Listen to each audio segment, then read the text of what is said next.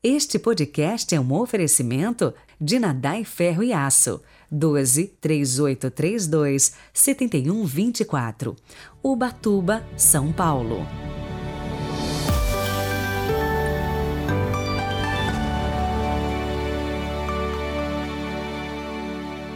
É, e se ontem foi Sagrado Coração de Jesus, hoje a igreja celebra a memória do Imaculado Coração de Maria. Bem-vindos a este sábado 25 de junho de 2022. Rezemos. Pelo sinal da Santa Cruz, livrai-nos Deus, nosso Senhor, dos nossos inimigos. Ó Deus que preparastes morada digna do Espírito Santo no Imaculado Coração de Maria, concedei que por sua intercessão nos tornemos um templo da vossa glória. Amém.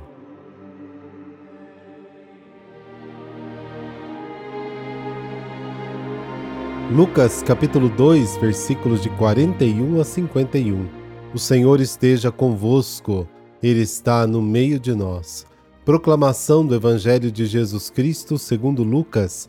Glória a vós, Senhor. Os pais de Jesus iam todos os anos a Jerusalém para a festa da Páscoa. Quando ele completou 12 anos, subiram para a festa como de costume. Passados os dias da Páscoa, Começaram a viagem de volta, mas o menino ficou em Jerusalém, sem que seus pais o notassem. Pensando que ele estivesse na caravana, caminharam um dia inteiro. Depois começaram a procurá-lo entre os parentes e conhecidos. Não o tendo encontrado, voltaram para Jerusalém à sua procura. Três dias depois, o encontraram no templo. Estava sentado no meio dos mestres, escutando e fazendo perguntas. Todos os que ouviam o menino estavam maravilhados com sua inteligência e suas respostas.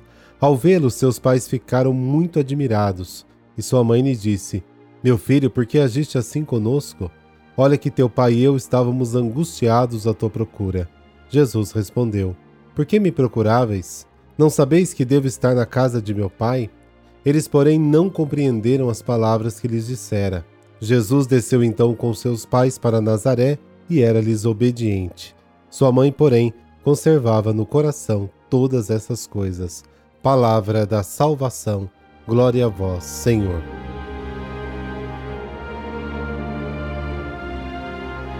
Então vamos para a dinâmica da história.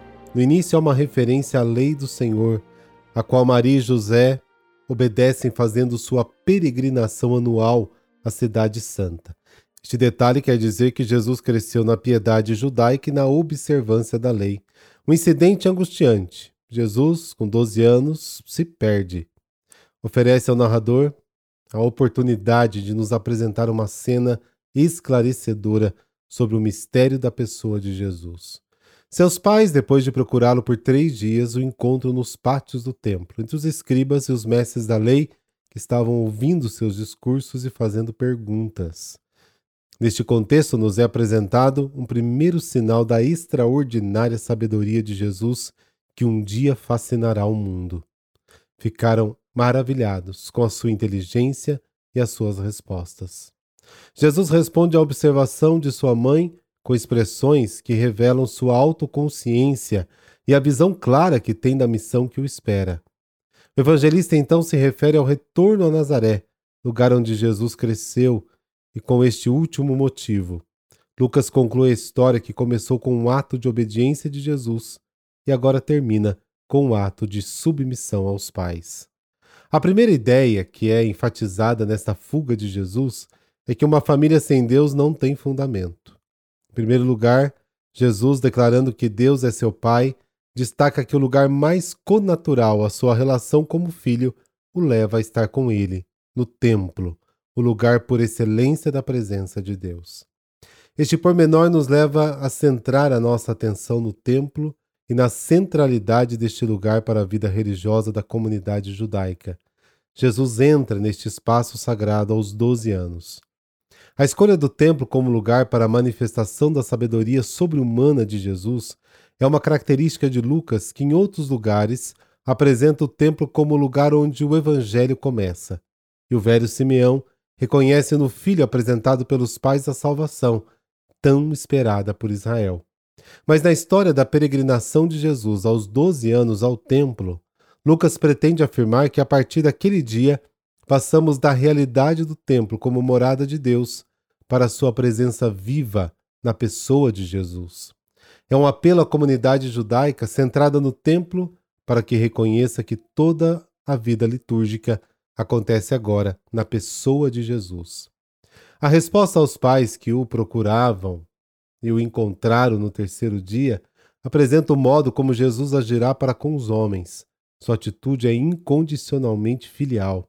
Jesus agirá com absoluta submissão ao Pai. E isso nos introduz no próprio coração do mistério da identidade de Jesus, que escapa a qualquer tentativa de investigação exaustiva por parte dos seus pais. E eles não entenderam. E pronto. Esta insistência na sabedoria de Jesus não passa despercebida.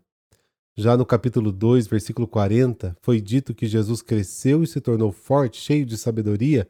Agora, no versículo 52, também é dito que Jesus cresceu em sabedoria. Mas o que é essa sabedoria? Da sabedoria do Filho que foi concebido por obra do Espírito Santo e que revela o seu Pai. Jesus é a palavra do seu Pai. Sua pregação não será uma doutrina abstrata, nem uma atualização das palavras dos profetas, mas é a sabedoria do Filho que vive em intimidade com o Pai. A confirmação vem da última palavra de Jesus na cruz: Pai, nas tuas mãos eu entrego o meu espírito. E de ressuscitado antes de subir ao Pai, promete aos seus discípulos o Espírito como a promessa do Pai. A sabedoria de Jesus, o seu ensinamento, a sua palavra estão enraizados na sua intimidade com o Pai e na sua total fidelidade a Ele. Toda a comunidade reunida pelo Pai traz em si este mistério da relação sapiencial e íntima de Jesus Cristo com o seu Pai.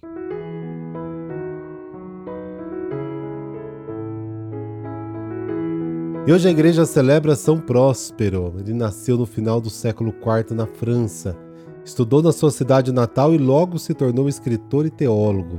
Ele não se ordenou sacerdote, embora tenha vivido no mosteiro de Marsella como um irmão leigo. Não foi mártir e nem fez prodígio algum. Entretanto, a igreja o venera como professor da fé. Próspero viu-se difundir a doutrina herética apregoada por Pelágio, que negava o pecado original e a necessidade da graça divina para a salvação humana. Portanto, o homem seria capaz de se salvar apenas praticando bem e segundo a sua própria vontade, pois a graça divina para ele era importante, mas não indispensável. Próspero desde o seu ingresso no mosteiro, tomou parte ativa na luta contra os erros doutrinais divulgados por Pelágio. Ele defendeu e trabalhou pessoalmente com Santo Agostinho, pois tinha o mesmo entendimento que ele sobre a graça divina. Próspero se transferiu para Roma em 435, onde continuou com suas obras. Escreveu um comentário sobre os Salmos e sobre seu mestre, Santo Agostinho. A partir de 440, Próspero foi convocado pelo Papa Leão Magno para ser o seu secretário, exercendo a função até depois de 463, quando morreu. Deixou um grande número de escritos teológicos, eclesiásticos, sempre em resposta às diversas calúnias e objeções a rígida doutrina de Santo Agostinho. Por intercessão do coração imaculado de Maria e de São Próspero, dessa bênção de Deus Todo-Poderoso, Pai, Filho, Espírito Santo. Amém. Bom sábado, até amanhã.